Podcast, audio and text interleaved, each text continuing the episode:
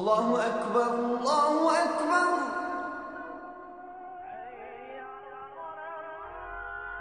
الله أكبر الله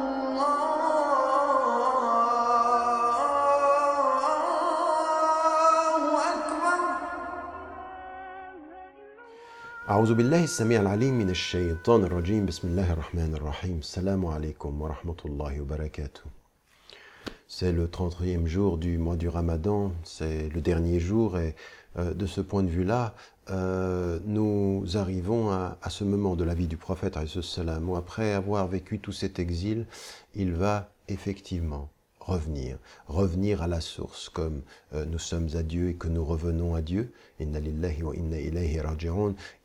est né euh, à la Mecque, il a vécu la première partie de sa vie à la Mecque, il a dû quitter à cause de la persécution, il est allé s'installer euh, à, euh, à, à Médine, il a établi une communauté et puis il a résisté à la volonté de le voir disparaître. Il l'avait dit d'ailleurs au tout début, il le savait de la part de Waraqa ibn Naufal, ils te rejetteront. Il a été certes rejeté et il avait dit, si vous donnez, euh, si vous mettez la lune dans ma main droite et le, le- le soleil dans ma main droite et la lune dans ma main gauche, je ne cesserai pas de me battre pour cette cause. Et donc il n'a pas cessé. Et un jour, au-delà de ce rêve dont nous parlions hier et qui va être un rêve véridique parce que le Coran va aussi le confirmer, les portes s'ouvrent et ils rentreront euh, à la Mecque. Ils rentreront à la Mecque et il y reviendra en vainqueur.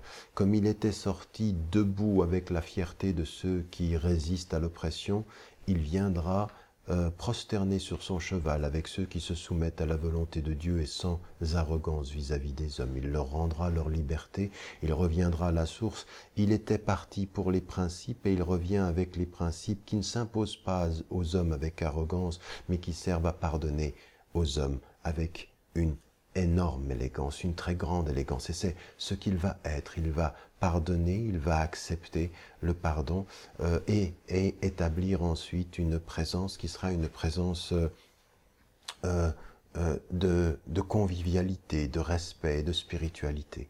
Et dans tout ce cheminement-là, ce retour du prophète, on comprend ce qu'est notre vie. La vie est toujours un, un départ, un voyage où l'on part de soi. Et chaque situation nous ramène à soi. Quand nous sommes dans l'éducation, nous nous éduquons. Nous partons de nous, nous allons à l'extérieur et nous revenons à nous-mêmes. Par nos parents, nous servons nos parents et puis nous revenons à nous-mêmes. Dans la société, nous servons, nous nous servons, nous servons la société puis nous revenons à nous-mêmes. Dans le voyage de la vie, nous allons, nous voyageons puis nous reviendrons à nous-mêmes parce qu'un jour nous serons seuls devant Dieu et que nous aurons euh, nous pourrons, personne ne pourra rendre des comptes si ce n'est nous-mêmes. Le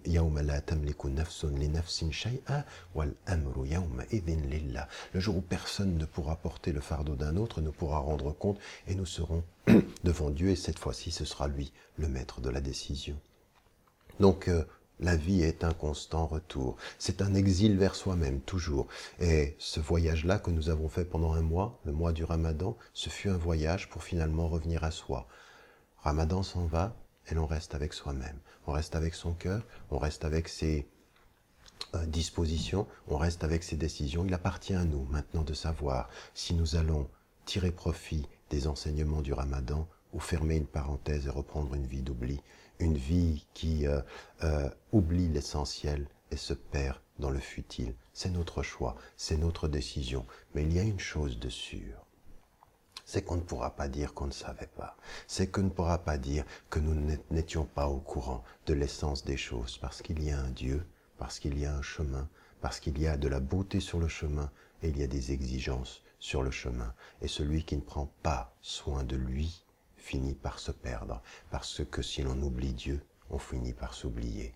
Et tout le mois du Ramadan est un mois de rappel pour ne pas s'oublier, pour rester fidèle au message et pour servir les hommes.